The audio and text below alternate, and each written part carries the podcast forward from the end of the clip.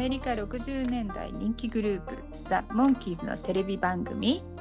ザ・モンキーズショー。日本では1967年から日本語吹き替えにて放送されました。その後1980年の再放送を見てファンになった。ちびうさぎバニーとデカウサギヘアがショーを振り返りながら日本語でモンキーズ愛を語り合います Let's go, the monkeys! Let's Go The Monkeys. ポッドキャストへようこそ。はいバニーヘアのバニーです。バニーヘアのヘアです。よろしくお願いします。前回のお話スパイラーメン作戦を聞いて、ホットドッグでホッとした CIA コードネームだけにコードのギャグっていうダジャレが面白いね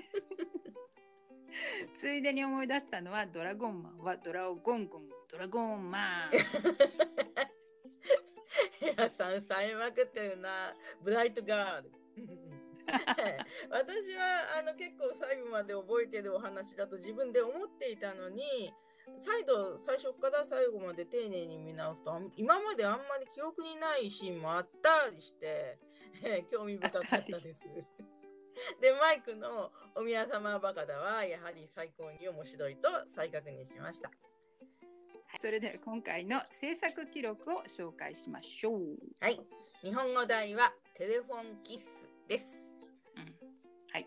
スターを夢見てのお話でデイビーが公衆電話の交換さんに「電話でキスなんかどう?」って言われてたのを思い出しましたね。はい、電話でね、チュッチュっていう、あの、うん割りかしな方たちの歌ですね。日本の放送は1968年、昭和43年4月12日の第28話です。はい、で現代が、えーモンキーズ・オン・ザ・ラインっていうんですけど、オン・ザ・ラインっていう意味を調べてみたら電話がつながるっていう意味の他に危険にさらされているっていう意味があるんだそうです。知らなかったですけどね。ねえそうなんですね。あの、今回も銃を突きつけられるシーンがありましたね。アメリカの放送日は1967年3月27日、うん。シーズン1のに第28話日本と同じですね、うん28話そうね。えーついでに日本とアメリカの順番が同じの話は何何話あったのかなと調べたら、えー4話と16話19話そして、えーこのお話であと42話の5話だけなんですね。もう興味深いですね。撮影されたのは1967年1月31日と2月1日と2日うん。で第1シーズン32話撮影されたんですけどこのお話が一番最後にスタジオで撮影されているそうです、で年末年始のコンサートツアーも一段落してこの撮影された時ね、うん。1月末、うん2月頭の頃は撮影もここで一段落して、ドンちゃんドン・カーシナさんをうん。ビッグにした後、えー2月3月はアルバム「ヘッドクォーターズ」の録音に専念していたようですね。第一シリーズの撮影、モンキーズの皆さんお疲れ様でしたというところで、はい最初のそのね、えー第一シーズンの、えー撮影が1966年5月31日だったならば、8ヶ月間撮影を続けながら、並行してほとんど歌だけのレコーディングとかコンサートツアーをこなしていたというわけですね。で脚本を書いた方は、えーこえージェラルド・ガードナーさんとディーク・ルーソさんともう一人コズラウ・ジョンソンさんね、えーモダンアートの時にもコズラウさんが書いてました。え演出はおなじみジェームス・フローリーさんですね。挿入歌は、えー、ルックアウトうん。Here Comes the Tomorrow ですね、はい。えー日本放送では多分初登場ね。うんうんうん。この曲そうですねメリー・。サンドラさんの曲ですはい。メリー・サンドラさん。はい。はい。で、えーアメリカ放送の再放送、NBC の再放送は、えーこのお話はされていません。はい。で、その後、えーまあ、CBS の方では、えー69年と70年、71年と放送されているそうです。うんはい、えー日本の放送の音楽も同じルックアウトでした。で、日本のレーザーディスクにもこのお話は収録されています。えーゼルチ・ザ・モンキーズ・ポッドキャストは以前も話しましたがアメリカ放送25話までなのでこのお話28話はまだ話されていません、うん。なので情報収集するのにねバイブル的に読ませていただいているフィルムボルトさんとかライブアルマナックさんあとうん。メラニーさんのディスカッショングループの投稿を読んだりとかあとブログ形式に書かれているサイトとか読んだり唯一ね耳から得られる情報としてはモンキーズショーファンのカナダ人の男性お二人による「 Podcast Valley Sunday」っていうポッドキャストがあるんですけどそちらも参考にさせていただいております。はい。でねポッドキャストって言えば、えっとデイビーの娘さんのアナベルさんとイーグルスのメンバーの娘さんのルーシーさんの楽しいおしゃべりが聞けるポッドキャストを、えー上がってきてるんでね、うん。まあ、聞いてるんですけど、はい。まあ、アナベルさんもね旦那様とお友達を同時に亡くした悲しみは尽きないんですけどアナベルさんがちょっとだけ、うん、ほんと少しずつ笑顔になってるかなっていう様子を聞いてちょっとほっとしました。ああ、そうなんだね。でもうん。まあ、それはね、少しはほっとしますよね。それから、えーモンキーズファンにとっても悲しみは尽きないっていうと2月末になるとうん。ピーターの命日とデイビーの命日があるんですけど、いえー、と先日ズームミーティングで日本のファンの仲間と画面を通してお話しできたことはニュージーランドに住んでる私としてはすごいありがたい出来事だったなと思います。ああね。えっ、と、ズームを使って10名近くの集団で音声も映像もつながることができたんですよね。うんで、今までもね、このように、ポッドキャスト録音のためにね、ニュージーランドのヘアさんと日本の私で音声でつながって活動してたわけですけども、ズームではこう、思ったよりもとてもその軽くというか、うんね、それほどこう重くもなく、あの、複数の。軽い軽い。そう、軽い軽い軽い。ね国をまたいだ人ともつながることができて、使いながら、あら、軽い軽いって驚いたんですよね。で、うんこういう通信手段も新型コロナウイルスの拡大のために発達したものの一つだと思うので、まあ、コロナは世界中のたくさんの人の上に悲劇をもたらしたんですけど、多少の嬉しいことも残してくれたような気がします。うん、ただでもね、それはね、人間のそのつながりたいっていう必要と、それに応えたそういうね、システムを作るっていう知性のおかげなんですけどもね。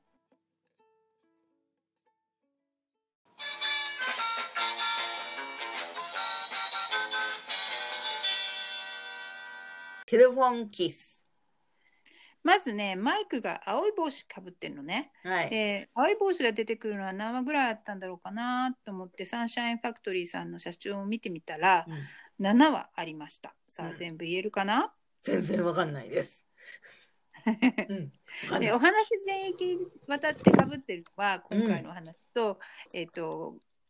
これから出てくるお話で「We Love Mama」っていうお話うんがね、えー全域にわたって青い帽子かぶってる。うん二話だったんですけどあとの5話はロンプとかあと演奏シーンでちらっと出てくるんですけど、うん今までやったお話の中ではファッションの話と、うんえっと、サーカスのお話うん。で、えー演奏シーンでちょろっと出てきたかな。はい。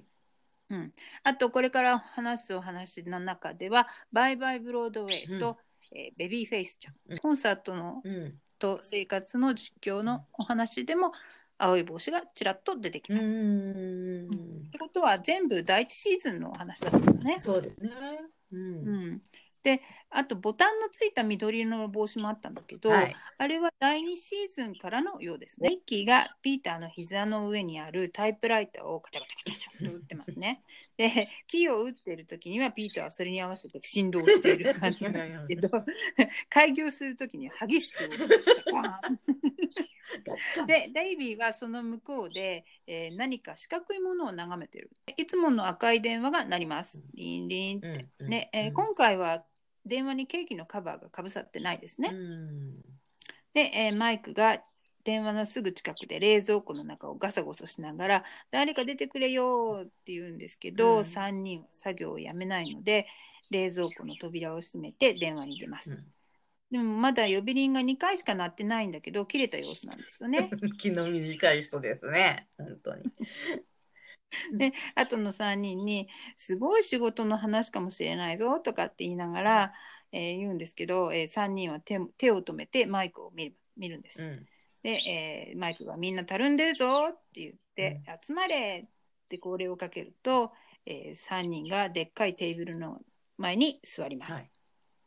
で、えーミッキーが「何怒ってんだよ」って言うんですけどね、うん今時だったらなんかデイビーはスマホを見てて、うんミッキーとピーターがゲームをやってるっていう感じに差し替えられるかなと思いました。そんな感じですよね。デイビーがなんかいじってた四角いものね。なんかスマホを連想させるような大きさですもんね。そうそうそうそう。で、えーマイクがテーブルの前に立ってここちょっと再現するのでバニーさん3人のセリフ 頑張りますやってくれ。ますか はい、お願いします。はい。でマイクがまずひあ英語の方では「Here we, here we, here we」って言うんですよね。うんうんうんでこの言葉はなんか調べたらなんか「聞け皆の衆」とか「お伝えします」みたいな昔の言い方らしいんですようね。ーんなんか時代劇チックなんですかね。わかんないけど。ねそうなんうんはいうん、で静か日本語では「静かに」って 喋るときは黙って喋ってくださいっていうちょっとギャグが入ってて、で、えーギャブルって呼ばれる小槌ね、うんを持ってます。うん。で、えー私たちは1ヶ月ほど全然仕事をしていないそうですね。はーい。マイクは波線の入ったテーブルの上座に立って、うんこのギャブル大槌を振り下ろすと、うんテーブルの一部が線に合わせて壊れます。でテーブルの横にある長椅子に座って聞いているミッキー、ピーター、デイビーはテーブルの壊壊れていない方に揃って横移動します。はいでマイクの後ろの方にね人形のシュナイダーさんが座っているのが見えるんですけどなんか足がふにゃふにゃしてます。よく見てますね。ね 見えちゃうあーね前回あのピーターの代わりに拉致されたからね疲れて足が慣れちゃったのかなと。つながってんだ。そうね、そう考えると面白いですね。シュナイダーさんが自力で戻ってきて。戻ってきた。思っちゃシュナシュナイダーさん自力で立てるのかなと思ってそれを考えるとこう 芋虫みたいによいしょよいしょって百鳥虫みたいにはいずってどうしようからね そうそうそうそうはいずってどうしようと思うねう。怖い。なんかゾンビ映画みたいで怖すぎる。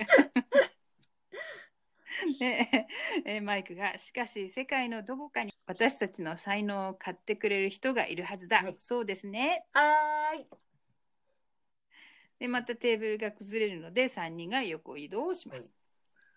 で、えーマイクが「だから電話サービスに頼んだ方がいいと思う。はーい。はいだけ」どでテーブルが全部バリッと壊れます。はい、ありがとうございました。はいはい で、えーマイクがふーってため息をついて小槌を捨てます。赤い電話の前に行って電話機を取ってダイヤルを回す。というわけで、えー電話サービス会社のだ電話番号を電話帳で調べたんだ。僕たちの代わりに電話をと受け取ってくれる人がいれば安心して何でもできるわけだなってうん言って3人は並んで座ってうんうんうんうん。っていう感じでね。で受話器から呼び出し音がな聞こえます。でサービス会社には歌の文句じゃないけどナイトデイ。つまり一日中誰かがいて電話を受け我々に知らせてくれる。留守をするなんてないところだからな。うん。そうですね。でもなんかし仕事しないでピーピーしてるのに電話サービスと契約するのはいい手段なのかどうかなってちょっと思いました。うんえーであとまあそれにしてもその歌の文句じゃないけれどの「ナイトデイ」っていうのは何の歌のことなんだろうかって思って調べたらフレッド・アステアさんほか多数の歌手が歌った「ナイトデイ」という曲が実際にあったそうですね。で、まあ、日本語タイトルは「昼も夜も」っていうらしいんですけど、ミッキーが「どうした?」って聞くと、えーマイクが「留守みたいだ」って言うとミッキーの笑い声が入ってて ピーターとデイビーもマイクを見てます。ね、んん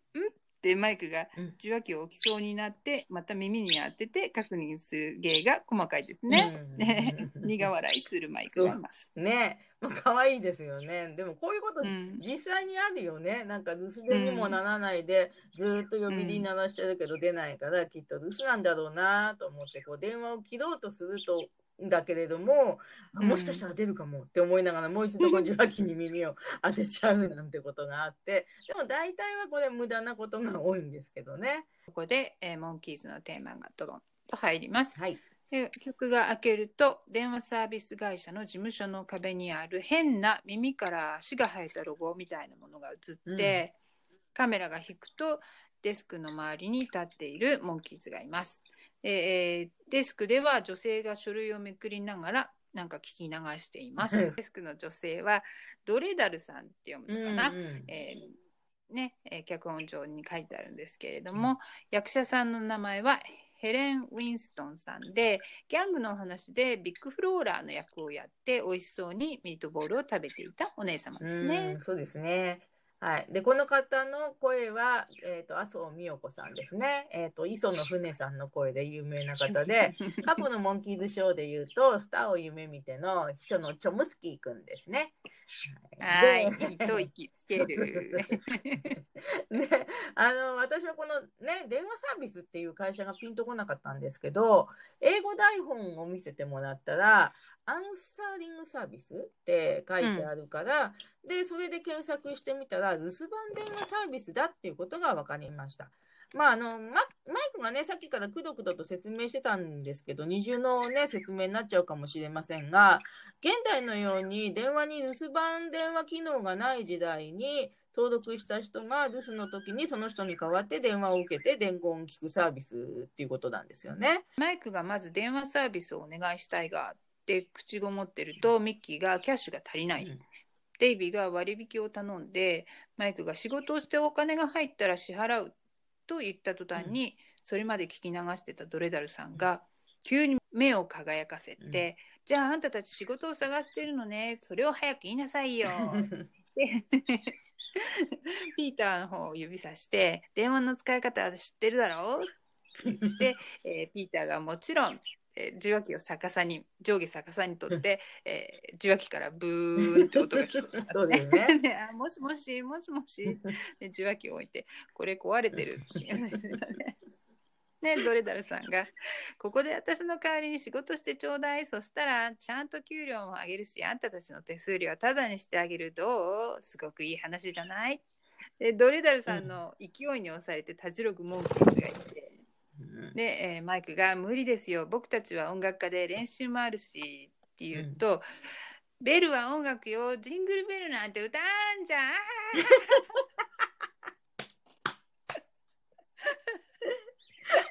似てる。ミッキー。も大口を開けて笑っている真似をしてます。英語ではダイヤルトーンを聞けるでしょって言ってるだけなんだけど、日本語のジングルベルの方がちょっとだけ面白いですね。もうそれよりもチョムスキーさんの笑い声につられて笑っちゃいますよね。そうそう、歌あんじゃんっていうのがね、豪傑で傑作なセリフですね。うん あんまりにも豪傑すぎてドン引きのモンキーズが「帰ろう帰ろう」ってドアの方に向かうんだけどもう引き止められて「こんな仕事他にはないわよあなたたちはこの冷たい世間の温かい灯火になれるのです」って言って言ってる間に。えっとうん黒い背景でドレダルさんの後ろにはなんか女神がそっぽ向いてるような彫刻があって、えードレダルさんは紫色のドレスで冠をかぶって自由の女神のような松明の代わりに電話を棒の先に乗せたものを片手に持っています。うんでモンキーズドレダルさんのこ言葉にハッとします。うんうんうんそう。なんか、単にね、本当は留守番電話サービスなだけなのに、ドデダルさんが、今にも死にそうな人たちがこれを頼りにするとか説明するもんだから、モンキーズ自身も業務内容をちょっとなんか勘違いしちゃってるし、見ている私たちも、電話サービスって命の電話みたいなものなのかなっていうように思い込んで、分かんなくなっちゃうんだなって今理解しました。不幸な人の命があなたたちの指一つにかかってくるのです。って言ってるとマイク・デイビーが自分の指を見ます。でこれを断れるものだろうかとかって劇的に話してると、うん。え4人がドレダルさんの言葉にむせび泣き「やめてください」うん。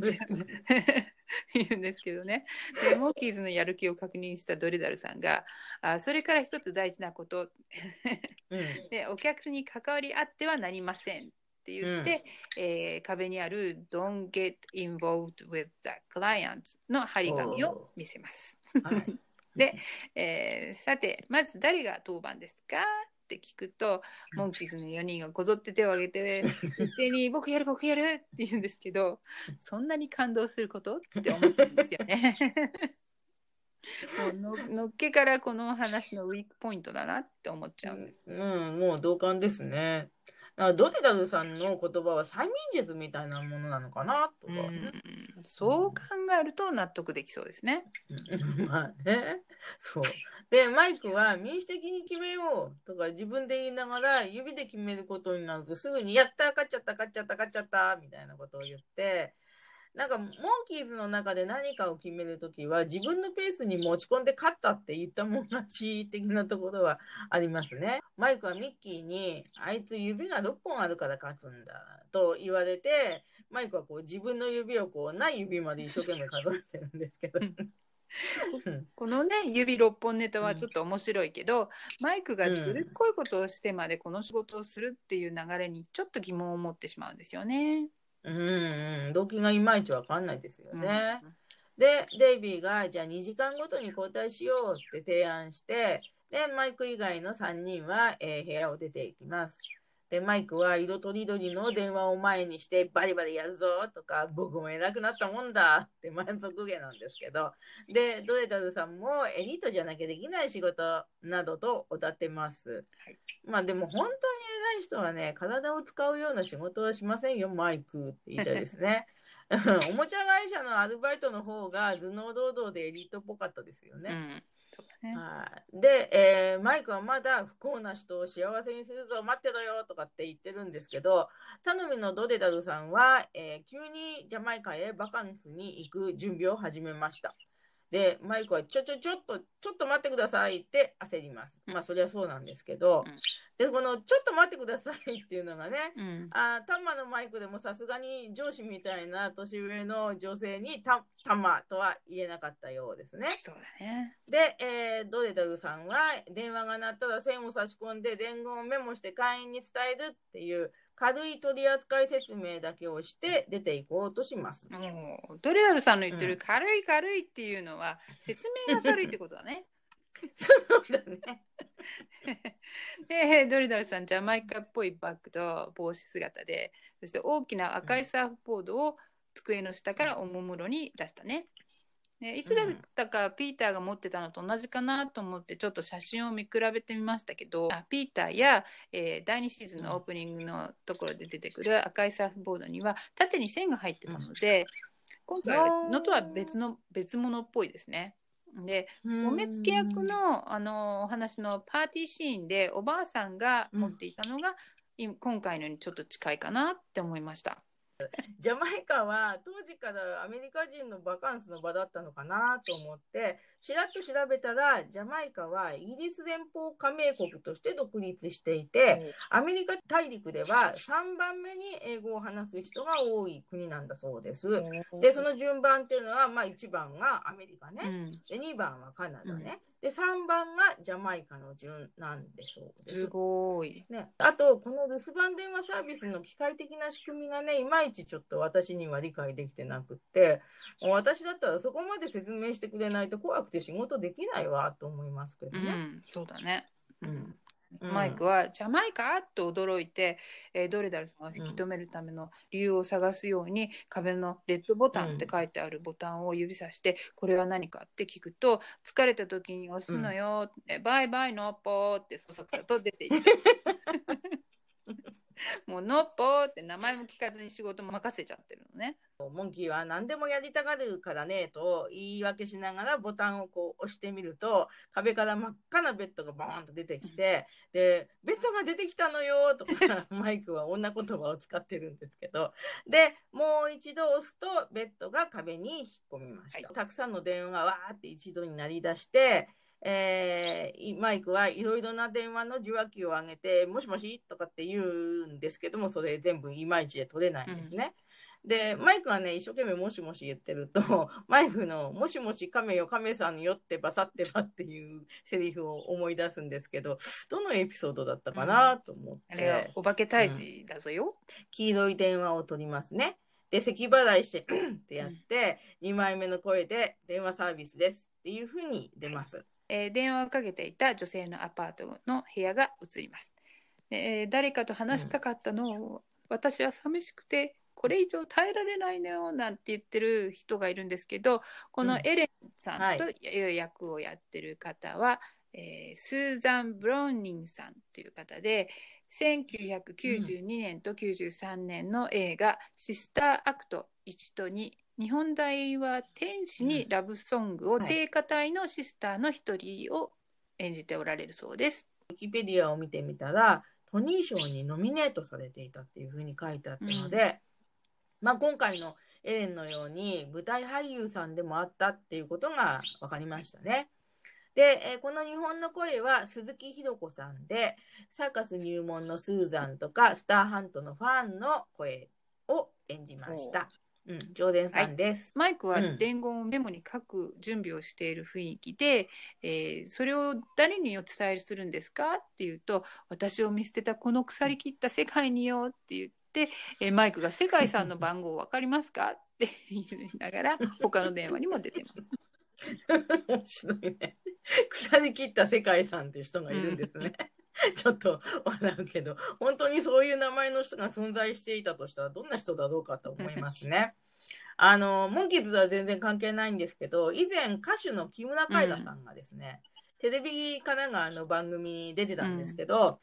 なんか他の人が、世界広しといえどもって言ったら、ねそういう言葉に対して、世界広しって誰？って言ったのを思い出しました。マイクが今出た電話に「番号違いでしょ？うちは電話ありませんよ」って言って電話を切って 切っちゃうのね。ん。でエレンの電話に戻ります。でちょっとイラついた感じで「ご用件をおっしゃってくださいよ」って言って、たくさんの電話が一度になってエレンの受話器を持ちながらもう片方の手で複数の電話を取ったりしてもうグダグダ。ねえ、ダメやめてください。聞こえます？ダメダメ。とかって言ってもう肩を上下にしながら知らない知らない知らない 小松政夫さんのネタがまた登場していました。とうとうマイクは電話機の並ぶデスクの上でぶっ倒れて何か上事を言ってます。そこにいつの間にか、うんえー医師の紛争のマイミッキー・ピーター・デイビーが並んで立っています。ノー外科医です。ありがとう、はいありがとうの時の衣装は あの時の衣装は意外と活躍してたんですね。ピーターがマイクの手首を耳に当てて聞こえませんとか。で最後の手段だって言うと二人がまさかって言って炭酸水をプシューってやって、えーマイクがそれ嫌いって言うんですけど、キャプテンスタンクの最後で使った炭酸水ですね。それそして英語ではおなじみのセリフ、Don't do that。マイクが突然起き上がりはい。電話サービスしちゃダメだとかって言ってエレンの言葉を思い出したのかなって思うんですけど後の3人はいつの間にか私服に戻っています。でミキがもうしないから何言ってんだよって言うと、えーマイクが女の子は大変だデイビーがどの子だい？って言うと、えーマイクが電話の子ピーターが鍵っ子は知ってるけど電話子ってあるので、鍵っ子って言葉がいつ頃できたのかな？って調べてみたら、1960年頃からだそうです。すごいね。うん。そで、えーマイクうが、早く止めないと大変だってさっきのジャックの差し込み口を探します。で、ここだ、ここ、ここ、この子、この子って言うと、ミッキーが、あん中入ってんのかな？って。もうミッキーのギャグに3人とも無反応なんですよね。ギャグ拾ってあげてよ、みんな 思いました。で、えーピーターが146番だよって言うと、デイビーが146番、早く名簿を探そうって言って、名簿を探そう。うん。そうよね。わかんないな。この留守番電話サービスのね、仕組みがよくわかんないですでね。4人は部屋の隅にあるファイルの引き出しの上にあるボックスの中のカードを見ます。レナルドダンス教室の契約書がたくさん入っていそうな引き出しですで、ね。え3人はカードを散らかすだけで、マイクが見つけ見つけたのを読んでます。でえー名前はエレン・テイラー、ブリンプ通り45。うん日本語ではエレンの名字はテイラーになってますね。英語ではファンズビーさん。うん。で日本人にはちょっと言いにくいですよね。テイラー、トンプソン、ティンカーぐらいは言えますけどね。マイクはミッキーに早く行こうって言って部屋を出て行こうとするんですけどデイビーが引き止めて、ピーターがお客に関わり合うなって言ってたよあのおばさまがって言うとミッキーが、うんあそうだって言います。ね。で、ピーターはおばさまの言ってたことをね、思い出して偉いんですけど、ね、マイクもピーターの言うことに従っていればよかったのになと思います。うん、でそこでちょっと考えたんだけどね、ピーターが行方不明になった時みたいにおまわりさんに立ち会ってもらえばよかったんだよね。うん、でもう気絶するぐらいテンパってしまったマイクには命の問題なんだろうってそんなこと言ってる暇ないじゃないか、えミッキーも勢いに押されて、えーそうそうって言って出て行きかけたマイクが「えー帽子どうした?」って言って「おい帽子帽子」ってひょいっと誰かに投げられて、えーミッキーが「どこにあったんだ?」って言うとマイクが「衣装部だよ」これも、このギャグもあんまり拾われてないですよね。うん、うん話の内容がちょっと重いのでこういうお遊びを入れるとちょっと一息つけるって感じですよね。うん でマイクとミッキーが行った後デイビーが仕事場を見まして「感じいいね綺麗で静かだしさ給料ただ取りみたい」って前回もデイビーが静かで好きだって言った途端に覆される展開でしたね。そうですね。そう、そういえばそうだったね。うん。もう、あの、すでに一仕事したマイクがぶっ倒れちゃったり、電話の相手の危険な言葉に振り回されたりしてるんですけど、うんまあデイビーはいつも前向きなんですね。っ てと思います。そうだね。うんで、えー電話がじゃんじゃんなると壁の差し込み,、差し込み口のあちこちでピカピカ光ってます。えーデイビー・ピーターが、えー倍速で電話を取ってはメモを取って、えーうんぶつかったり電話機のコードが絡まったりそしてうん2人ともヘタヘタになって椅子に座り込みます。はい。でもね、デイビーの方にピーターの頭が乗ったりしてね、この二人、本当に仲がいいんだからってういう。ん、ラブラブだよね。ねえデイビーがメモを1枚見て「もうスミスさんにこれ知らせた?」って言ってピーターが「まだだよ」って言うと「じゃあ知らせてくる大事なよ」みたいって早送りのモンキーズのテーマの BGM が流れます。で、はいピーターが「ちょっと待ってよねデブ」って言う。そうそう。デイビーそんなね、わざわざこう電話がかかってきた時のその伝言を伝えるために、出向いて知らせなくてもっていうふうに思ってたんですけど、もしかしたら留守電サービスの部屋から出て、外の空気を吸いたかったのかなとも思いました。ねずるっこい人ねって。こういうわけのわからない理由で仕事をサボる容量のいい人ってニュージーランドには結構いますよ。でデイビーがアパートの階段を上がってくると、うん。えー一番手前の部屋のドアをノックします。でランニング姿のおじさんが出てくるんですけど、うん。この方はミスター・スミススミスさんの役をやってるんですけど、うん。リチャード・オーブリエンさんという方で、え同姓同名の役者さんがいてちょっと混乱したんですけどこの方はうん。1917年生まれなんですね。で、このお話の撮影当時50歳で、えー40歳から5 65歳まで継続的に跳躍を演じ続けておられた方なのでどんな役でもコンスタントに出演し続けるっていうのはすごいことだと思います。うん、そうですね。そういう地道な脇役さんたちの上に主役は立たせてもらってるんだなと。うん、私もそう思います。ねえ。で、スミスさんの声は、スターを夢見てのハベル・ベンソンさん役だった大宮定治さんかなと思われますけど、えーまあ、お時間あったら声を聞き比べてみてください。うん、そっか、うんベンソンさんとチョムさん両方出てるそうそう、両方入れてんの、すれ違ってるんだけど。伝言知らせに来ました。お読みします。で、えー髪にカーラを巻いてガウン姿のスミス夫人のような人も部屋から出てきますね、ここで。うんであなたのベイビーに電話して、愛してるったら愛してる。言うとえーと腰に手を当てて怒った表情の妻に説明するように「ベイビーなんて知らんぞ何かの間違いだ」って言うと、えーうんスミス夫人は「あんたって人は!」って言って、えー夫婦夫婦喧嘩が始まります。で夫人がスミスさんの頭をげんこつで叩いたりしててデイビーが「しまった!」って思ったのか逃げ出して正面の7号室に逃げ込むとスミスさんと夫人も7号室に入っていきます。で一旦7号室のドアが閉まってまた開くと体と頭にバスタオルを巻いただけの入浴中だったような女性が走り出てきて、えーその後を嬉しそうに追っかけるデイビーがいます。で その後ろに、えー夫人スミス夫人と警官の私服に着替えたスミスさんが走ってきますね。うんうんでスミスさんはさっきまで半分ひげ剃り中だったんだけど見事な早技で着替えきましたねす。ごいですね。もうね常に職務につけるように着替えの練習してんのかな、そっか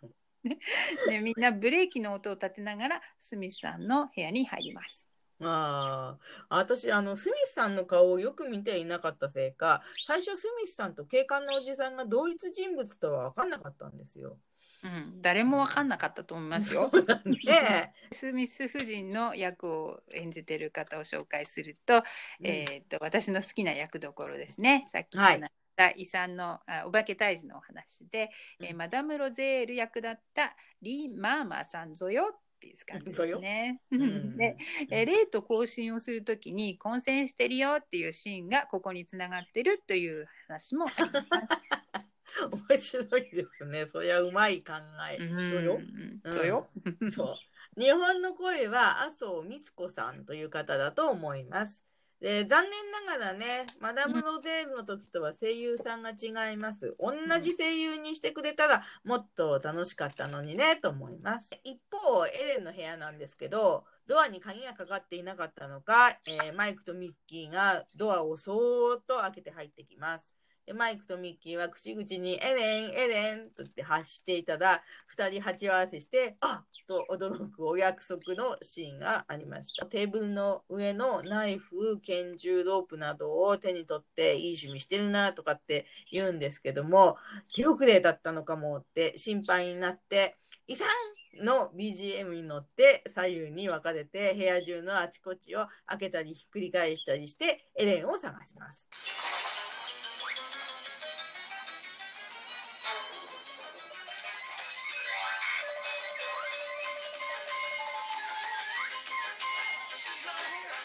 私が大好きな BGM でいつもよりも大きい音で聞けて嬉しいんですけど。はい。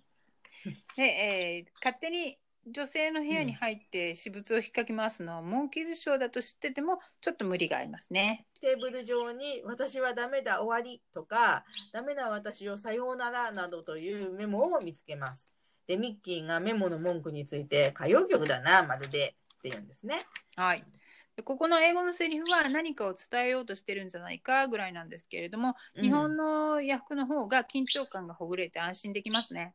ああ、そうなんだね。本当歌の文句じゃないけれど歌謡曲みたいなんだね。エレンの予定表も見つけました。はいで、今日は劇場に行くっていう風にありました。で、ミッキーは別のところをこう、わーって見てるんですけどう、ん、うん。本当だ。なんか天を仰ぐ感じで見てますね。そうそうそう、うんそうなんですよ。で、マイクは テレビカメラこっちの方をじーっと見てるんですけど、で、二人部屋から出て劇場に向かったというシーンです。劇場のステージ上で、えー机の上の黄色い電話の受話器を持つエレンその前を男が行ったり来たりしていますでエレンはマイクに電話で言ってた時のように誰かと話したかったのとかって言ってますで男の人は、いいぞいいぞってエレンの手を取り うんここまで来るには随分練習したんだろうねってエレンと一緒にステージを降りるんですけどこのかうん男の人の役をやってる方は、えー、とこれ演出家の役なんですけどね、えージャックドナーさん。この方もスミスさん役のブリエンさんと同様長い役者人生を送られています。2019年に90歳でお亡くなりになられているそうですが1958年から18年ま2018年までの60年間、30歳から90歳までを役者人生を全うされたそうですね。スター・トレックの役が結構有名みたいですよ。うーん役者一筋っていうんですかね素晴らしいですね。うんええでこの方の声は井出亮太さんという方なのかなと思います。ちょっと聞いたことがないんで確証はないんですけども。はいはいええー役になるために電話サービスを相手に練習しましたってエレンが言ってるんですけど、うんここで視聴者には今までの成り行きがわかるんですよね。うん。で演出家は感動してこれからも役になりきって暮らしたまえ。スターの座が君を待ってるのだ。っていう。うんうんうんうん。エレンがうんやるぞやるぞやるぞ。っていうなんかね アングラっぽい感じのね、劇団が昔ありましたね。ああ、なるほどね。言われてみれば、ここはちょっと小劇場っぽい感じがしますしね。電話サービスでは一人で頑張るピーターがいます。であまりに忙しいせいか、ジャマイカに行きたがりますね。電話の相手の男性が事務所からかけてる風な感じです。で、えー後ろで小さめな男が怪しい素振りをしています。で、電話の男はマニースピンクといって、ショーのプロデューサー的な感じなんですよね。で、フレディという人から電話があったら、ザ・キングに決めたというように、ピーターに伝言します。で、赤ペンでこう印をつけたような新聞のようなものを見ながら電話をしています。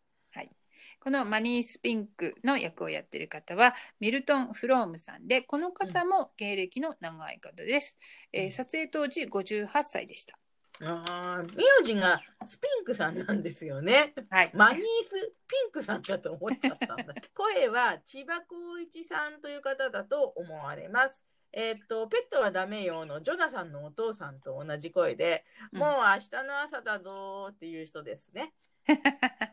こでね出囃子考えちゃいました。はいはいはい。ジョーナさんの親父がもう明日の朝だぞ どうですか？素晴らしい。ザ・キングに決定したって言ってたんですけども、ザ・キングっていうのはグループサウンズで第三系の舞台に出てギャラは100万円だとスピンクがこうピーターに伝言を説明するんですね。うんで、英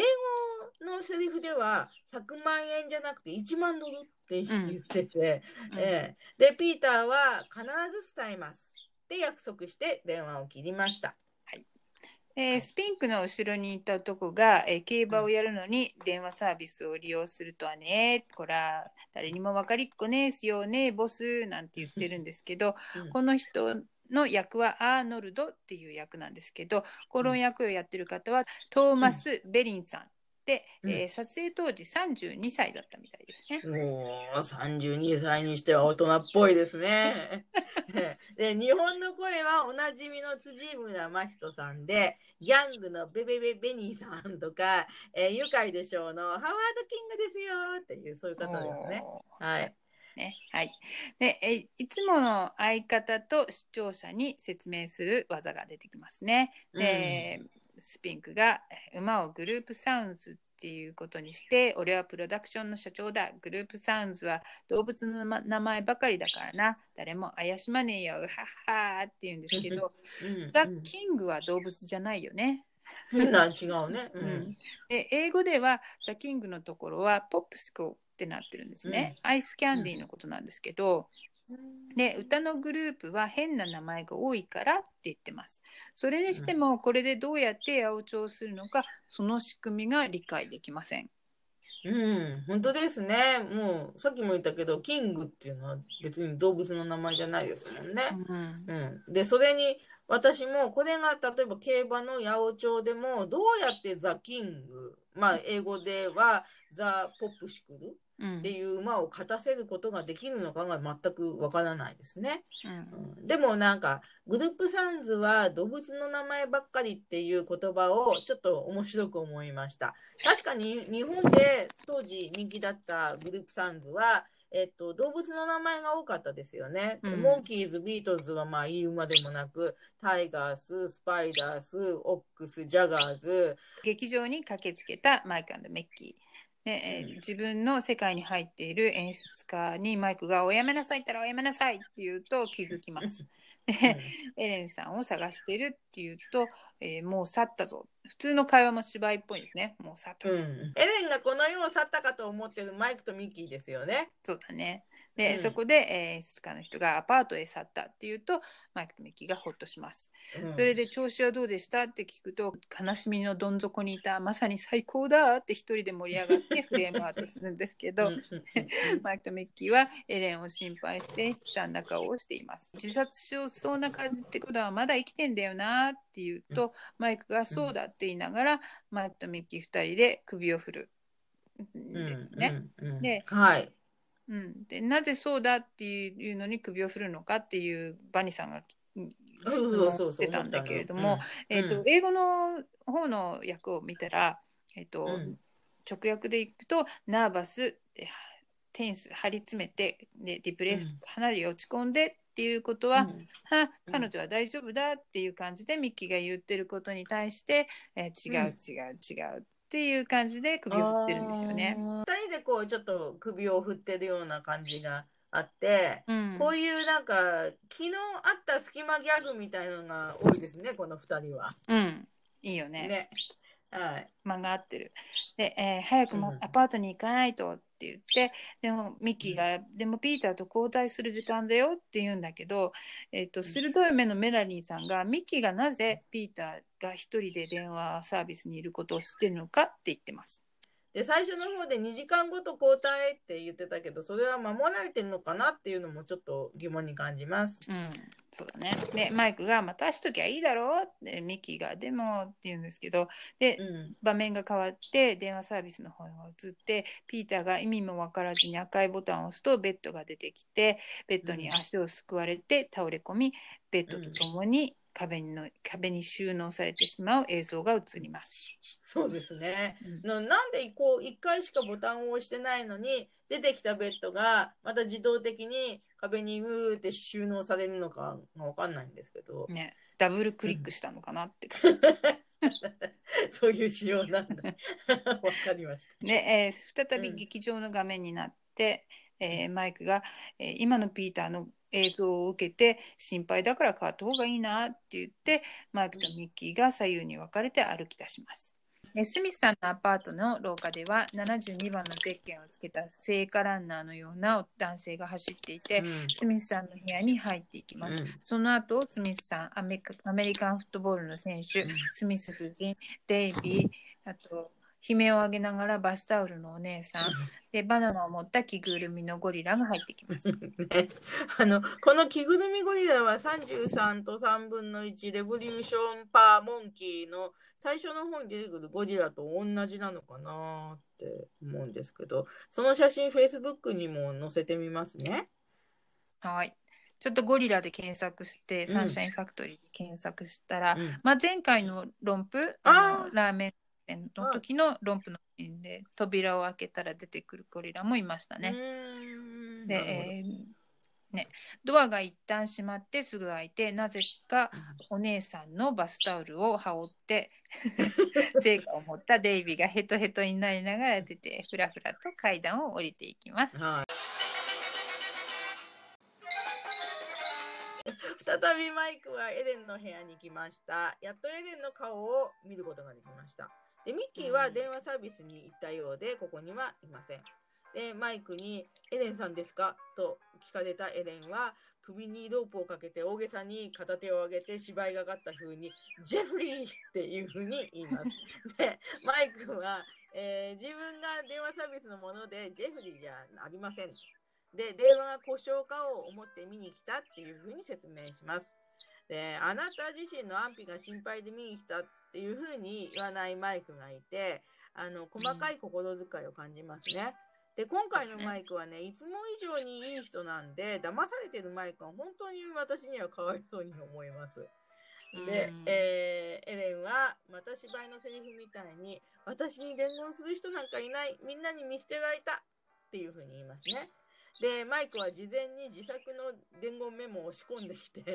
で伝言がないなんてとんでもないあなたへの伝言だらけですよっていうふうにシャツのボタンの間や、えーポケットから丸めたメモ書きをほじくり出しますね。1枚伝言を読みます。マーケットで君の足ぐらいの大根を1本買ってって言ってるんですね。日本語訳うまいんだよね。で大根足と大根役所をかけているのかな？これもうまいこのかけているのかなっていうのもね。英語ではね、ピクルス、レタスとピーナッツバターを家に帰る途中で買ってきてっていうメッセージを言ってます。エレンが「あって落胆の声を上げたので別の伝言を読むマイクです。愛するエレン、僕たちはみんな君が好きだ。Love you, love you, 悲しまないで。割とよくできた僕の詩なんですよ。この僕の詩にしたのは素晴らしい日本語訳ですね。うん、そうですね。日本語モンキーズショーでは、犬を飼いたいに続くマイクオリジナルっていう感じですかね。えー、Love You Love You といえば、黒澤明とロスプリモスが当時歌った、えー、Love You 東京っていう曲があったと思うんですけど、えー調べたら、あれは1966年に発売されて、1967年9月に大ヒットした曲のようです。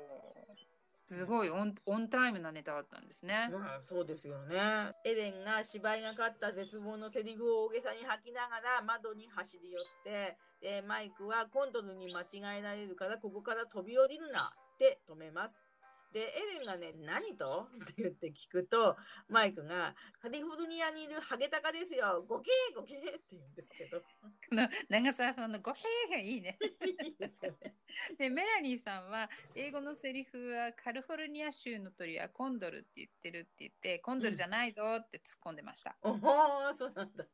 州の鳥を間違えるほどマイクはエレンを守るのに必死なのかなと思うんですけど、まあそれとも適当なこと言ってるんでしょうかね。うんうん、で、そうね、日本語では州の鳥と言ってないところに配慮を感じますね。そうですで、ね。で、その後もエレンは刃物を持ったり、毒薬のようなものを持ったりするんですが、その都度マイクが追っかけてきて取り上げます。で、エレンはまた、やめて、ジェフリーって言うと、マイクは、ジェフリーじゃないですって言って、なんかその、マイクネズミ、ネズミスと、こう、マイクがね、昔うん言い直してたのをちょっと思い出しました。うんで、エレンはテーブルの周りをくるくるくるくる回って、その後マイクがまた追っかけて、これ以上私は耐えられないわとかなんとか芝居のセリフのように叫んだと思ったらいきなりマイクの方を向いてさらば世界よっていうのでマイクはお約束の鉢合わせギャグでびっくりってして、えーで胸を押さえます。でマイクは一日何度もドッキリしてねあの心臓がとても心配ですね将来のことも考えて。ド緊張、ド緊張だね電話が鳴って、エレンが電普通の口調で、あ、もしもしって電話に出ると、マイクはまだ荒い息なんですけれど、マイクに、あなたによって渡します。で、電話サービスのデイビーとミッキー、二人とも違う電話の受話器を耳に当てています。すごいですね。なんか、デイビーとミッキーとマイク、電話サービスの電話だったら3社で話せるのかなと思いました。そうだね。うんうん。で、えーデイビーが「女の子は?」って聞くとマイクがどう、もう大丈夫だよ大立ち回りでストップした」って言って、えーデイビーが「もう心配いらないなら早く帰ってきてよ」ってその間エレンは後ろでシャンデリアにみ首にかかったロープをかけようとしてます。でミッキーは「ピーターが消えた」って言ってマイクが「ピアノのそば探したか?」ってデイビーが「ピアノなんてないよ」って言うとマイクが「だから消えたんだよ」って言って電話を切ります。で、デイビーが何のこと？ってミッキーが分かんない。で言って電話が鳴ってデイビーが取ると早送りの音が流れてミッキーに「君に」と言って受話器を渡すこの一連のシーンはちょっと分かんないですね。はいはい、わかんないです。えーマイクは赤いボタンで出てくるベッドのことを知ってるのにそこを見るように言わずに、なぜかピアノを言うんですよね。だからうんピアノピーターは撮影の合間にピアノを弾いてることが多かったのかななんて連想しちゃいます。エレンの部屋がまた映ってシャンデリアにロープをかけるうんぬんのやり取りの後マイクが話し合いましょうよとエレンの首にかかっているロープを引っ張って2人ともフレームアウトします。うん。で電話サービスの方では、えー電話のテーブルの向こうになぜかしゃがみ込んでいるデイビーとミッキー。鉢合わせびっくりネタが入ってピーターは変な ピーターは変なことがない方がおかしいって話す2人。でうん。立ち上がってうろうろしてようやく赤いボタンに気がつきます。うん。でこいつを押してみようかと言いながらミッキーがカメラを見るんですよね。ね。そう。視聴者はミキがこっちを見ているのでそうそう、押して押してってミッキーを応援しますね。うん、でボタンを押すとベッドと横たわって目をつぶっているピーターが軽快なコメディのジングルのような曲とともに出てきます。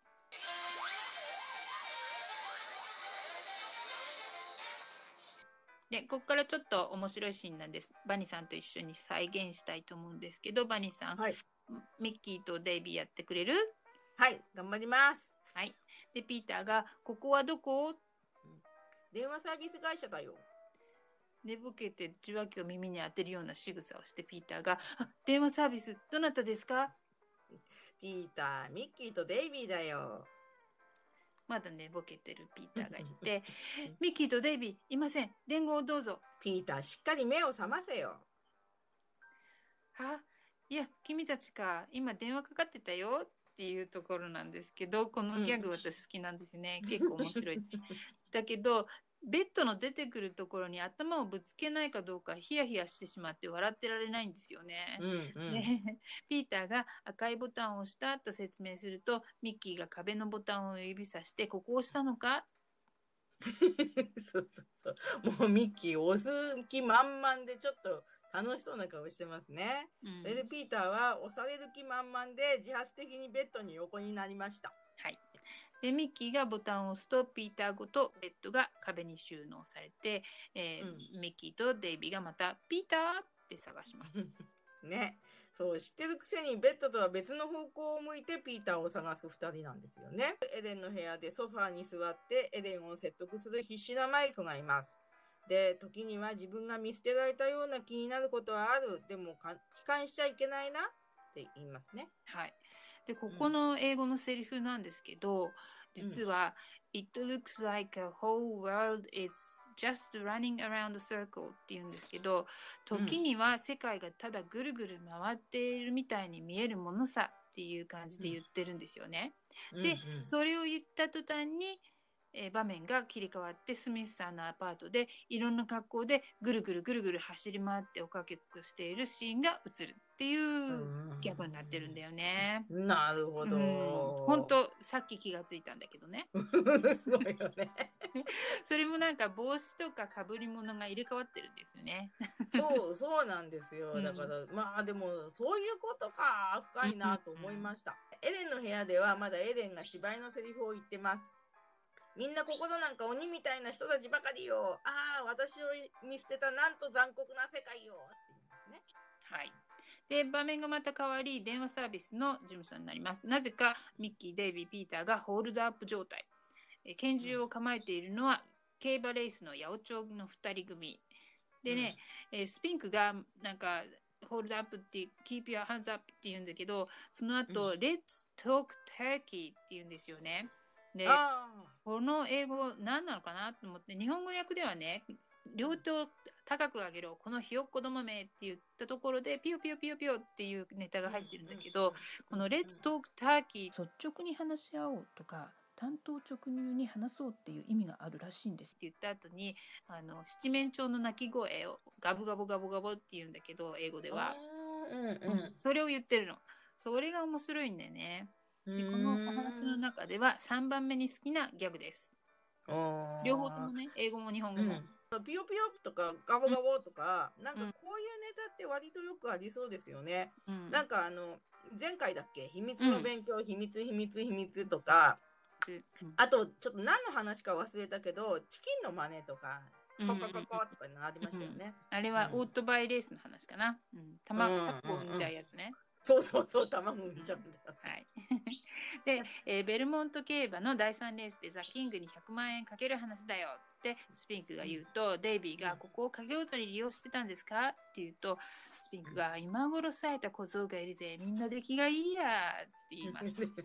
ね、えーでこれ英語の台本見せていただいたら冴えた小僧たちっていうのはブライトボーイズって言うんだって思いました。冴えてますね。冴えてますね。は い冴えてると言われてすかさずピーターが「サンキュー。ありがとう」でアーノルドさんが「い You are welcome」いえいえって言うんですよね。でアーノルドさんはなぜかハンカチを口に当ててます。うんうん ね、なうんうん花粉症かなとかって思ったんだけど。でスピンクが、えーザ・キングという伝言をブラックホースと伝えたおかげで賭けに負けたって怒る八百長組がいますね。で、うんえーミッキーとデイビーはそりゃ怒るのは当たり前なんでちゃんと伝わらなかったのかって話しているとしばし沈黙の末ピーターが気まずそうに自白します。グループサウンドだって話だったからザ・ブラックホースにいい仕事回すつもりでって言うんですよね。おー。ねあの昔ちょっと前のマーシャンズグリーンジャイアンツ、ザ・スパイズの後に他にブラックホースっていうお友達のグループサウンズがいたんだっていうのをなんか日本語ではね思っちゃうんですけどね。で英語の台本を見せてもらうもらうとザ・ペリカンズになってて、ペリカンズもよろしいなって思うんですけどね。そうね。ポップスクーズとペリカンズどっちもどちらも P で始まるって感じなんですけど、うん、まあ、両方の名前の馬が同じレースに出ていたのも偶然ですね。ああ、そうか。だから伝言をピーターから聞いた人は、ペリカンズに素直にかけちゃったんですね。そういうことだね。うんで、えー、八百長八百長組は開いた口が塞がらない状態です。うんで、うんうんミッキーはピーターの肩を叩いて「おお思いやりがあるよ」って言って、えースピンクが「何俺にはなかったぞ」って言います。ね、思いやりがなかったって？そうなの。うまい日本語訳だなと思うんですけど、英語ではうんミッキーがピーターにグッドハートだねって言ってて、スピンクがそのハートを止めてやるぜって言うんですよね。ああ、そういうこと言うのやめてよ。ついにマイクがエレンに明日まで何もしないっていうことを約束させます。はいで、エレンが約束を、え、吸うわ、吸うわ、吸うわって言うと、マイクが、オッケー、してね、してね、してね、してね、と言って、やっとエレンから解放されました。いで、エレンの部屋を出ます。でこの、してね、してね、してねは笑いますね。そうだね。そうそうで、えー電話サービスではまだホールドアップが続いてます。でこの中のドイツがに儲かるはずだった1000万円そっくり都合してもらうと言われて、えーミッキーが「ああーなんだ簡単簡単」って言ってミッキー、デイビー、ピーター、体のいろんなとこから紙幣をほ ほじくり出す。さっきのマイクがね、服からメモをたくさん出してたのと同じですよね。ね。で、えーうんビー玉とかサイコロとか、なんかイガイガしたものとかも出てきました。はい。で、えー全部で815円、ボタンは2つで10円になるとか、あとはゲップでとかまた言ってる。3人に八百長コンビが呆れて何も言えません。ねうん電話が鳴ったので取ろうとして後ろを振り向いた、えーミッキー、ピーター、デイビーがスピンクの声に驚きます。ふざけるんじゃねえ、モンキーみたいにとぼきやがって。でねえーうんミッキー、ピーター、デイビーが手を挙げながらごまかして薄笑いをして電話は鳴り続けます。そこへやっと戻ってきたマイク。電話の音を聞いて電話の方に歩くんですけど後ろ姿の八百長コンビにぶつかった。で、えーうん。失礼電話に出るんです。ちょっとちょっと。って何が何でも八百長コンビの真ん中を抜けようとします。でほらうん。鳴ってるでしょうね、えーすいません。この肩の間をちょっと開けてくださいよ。電話が鳴ってる。んどいてくださいって言って言ってるっていう音で抜けちゃうんですね。そういうのがあどうもどうもって言って このマイクが苦労して抜け出るところがこのお話で私としては2番目に好きなギャグです。2番目ですね。はいはい、わかりました。はいで、アーノルドさんがまた You are welcome いえいえうん、うん。ね、アーノルドさんはさっきから言葉だけは丁寧ですよね。うん、でゴーストタウンの時のねお話のレニーさんも丁寧だったのを覚えね なんとかしておやりなさいよみたそいうな。そうそうそう。で、えーマイクがミッキー、ピーター、デイビーに「おい電話が鳴ってるのに聞こえないのかい?」って言ってミッキー、うんピーター、デイビーは手でマイクに注意を促そうとするんだけどマイクがわからないで電話を取ります。うんねえ、はい、電話サービス、見ろよ、切れちゃってよって言って、スピンクに動くな、どこに行く？って言われて、ようやく事態に気がついたマイクは、実は歯医者に行くと口を広げて奥歯を指さすと、アーノルドさんは中を覗き込むんですけど、スピンクには相手にされてません。うんここでね、ドクターストップの時にピーターが最後にマルコビッチに、親知らず抜いてって言ってたところがあったんですけど、英語では扁桃腺って言ってたんですよね。うんそれを思い出しちゃってでうんマイクがここのギャグを扁桃腺にしたらちょっとリアルになりすぎるんだけど 私としては面白いかなと思いました。警官姿のスミスさんとガウン姿のスミス夫人が突然電話サービスに入ってきてドアを閉めて鍵までかけてますね。で怒ってる表情です。でデイビーのことをこのスモールサイズ って言うんだよね。スモールサイズっていうね、うんフライドポテトのスモールサイズみたいな。チビとかっていうより優しさがある気がします。そうだよね。本当に英。語では You だけだね。うんうん、なんか可愛い方でいいですよね。で、こっちへ来いって言って、デイビーの腕を掴んで、夫人の方に連れてくるんですね。で、その間に、八百長コンビとマイク、ミッキー、ピーターはなんか静かに格闘してる雰囲気があるんですけど、うんで、スミスさんが、さっきのメモが間違いだと女房に説明しろって言うが、えーデイビーは相変わらず、いえ、人のじゃなくておじさんのですよって言うと、えースミス夫人が黒いバッグでスミス氏をバンバンバンバンって叩いてますね。で、えーデイビーは八百長コンビがドアからで逃げようとしたのを見て、ドアの方に駆け寄ってスミスさんに、えーこの人たち八百長なんですよって言ったので、スミス警部が八百長コンビを追っかけ始めます。ということで、はいで、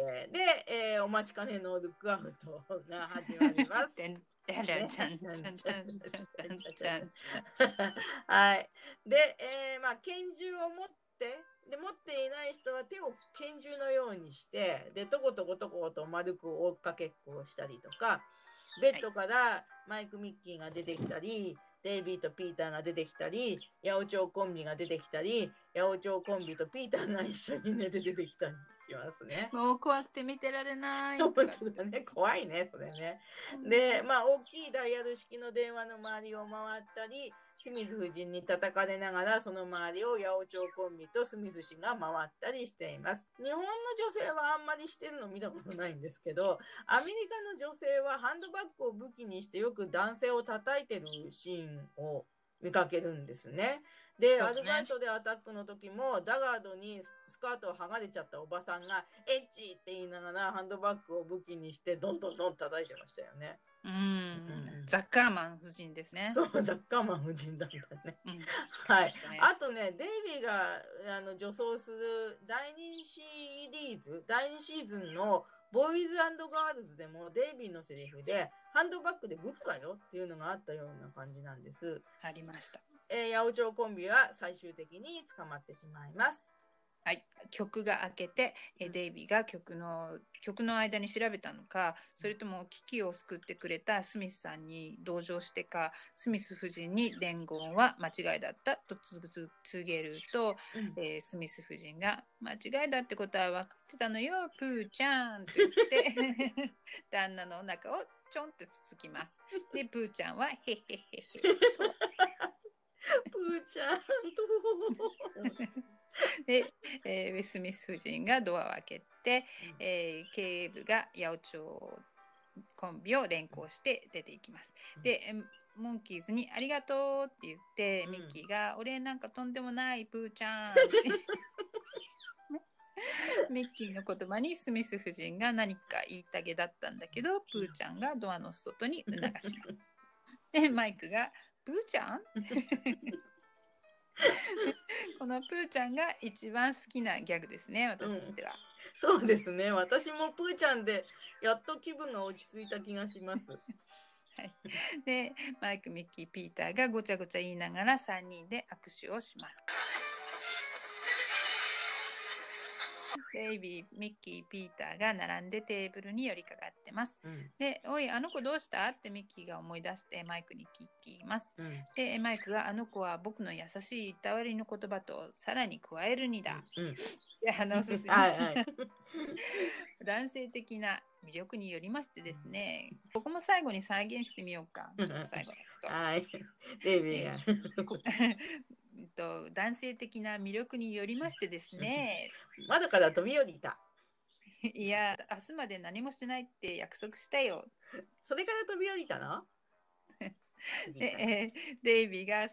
その子に同情ししちゃったんじゃない？って言うとマイクが仕方ないさ。裏若き乙女が一人ぼっちで死ぬほど負担してるんだからな。うんかわいそうに貧乏で着るものなんかろくなもん持ってないんだと言った途端に よく知ってるね。よく知ってるな。結構ワードローブ見た、えーえー言った途端に扉が開き毛皮のコートを着て髪をきれいにセットしたエレンが入ってきます。うんで後ろにわりかしハンサムな、えー付き人を従えてます。うんね、マイクにお芝居の練習の相手をしてくれたお礼を言うと命を救って感謝されたと思っていたマイクは拍子抜けします。うんね、エレンがおかげで私のお芝居お当たりなのスターになったらブロマイド買ってちょうだいねって言って「はいちゃ」っていなくなっちゃうんですけど。うん、なんかそのエレンのお家をマイクが出てきた後に貧乏エレンが小劇場に立ってお芝居して毛皮のコートを着て髪をセットしてかっこいい付き人をつけてくるまでにどのぐらいの時間が経過したのかなってちょっと気になります。鋭い。ブライトバニさん そこまで考えなかったですね、うん、まだ日が変わってないからせいぜい昼の部1公演だよね。勝手に考えたストーリーなんですけど、うん。お月のこの人は実はジェフリーの役の役者さんで昼の部が終わって衣装のままお礼に来たというのはいかがでしょううん。あージェフリーか。か、うん。はい、でほエレンが去った後驚いちゃうねお芝居だってさ僕らがやると猿芝居なんて言われちゃうっていう小ネタが挟んで,、どうん。えーで最後にピーターが言いつけ守っててよかったねこれでお客と関わり合ってたら大変なことになったよと言うと、うん。ミッキーとマイクが無言でピーターの両手をピーターの顔に貼り付けてデイビーとその場を去ってしまいます。うん。でこのいいよねなんかピーターのこの間と、うん。ミッキーとマイクのピーターの手を取って顔に乗せてくるこういう、ま、なんていうのやり取り、もうなんか息が合ってる感じがして、うんでピーターの手がやたらでっかくて顔がすっぽり隠れちゃうのね。本当だね。なんか手が大きいのプラス顔がちっちゃいのかな。うんちょっと思ったんですけど、それでまたね、今回もピーターのオチでございまして、えーっと、話の内容がどうであってもやっぱりこの4人のね、こういうややりとりについて4人はもう慣れちゃった雰囲気でもう軽くやっちゃってるっていうのが、うんあの物語の最後に心が和みますね。そうだね。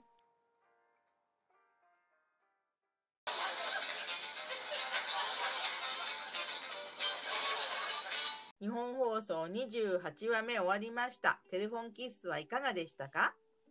バニさんに指摘されてそうだなと思ったのは留守番電話サービスの仕組みが分かりにくいっていうことのほかいろんな疑問点が出ちゃうんですよね。そして、ギャグのパンチも弱い。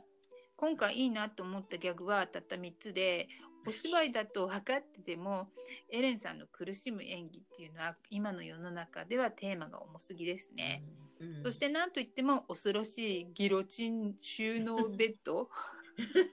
あの装置が怖すぎます。私は若い頃にはもうこのお話はほとんど見た記憶がなくて、もうレーザーディスク持ってたのに見てないんだよね、あんまりね。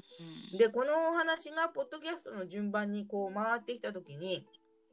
なぜだかこうちょっと気が重かったんですよね。うんで、それがただの私の食わず嫌い的な気持ちなのかなって思ってたんですけど、今回このお話を改めて見て、ストーリーに疑問点と無理があるなと感じる箇所が多いことが分かりました。ね、でとりわけねやっぱり演技の練習とはいえ死ぬ死ぬと嘘を言っている子を心配して振り回されているマイマイクが気の毒で気の毒でしょうがなかったんですが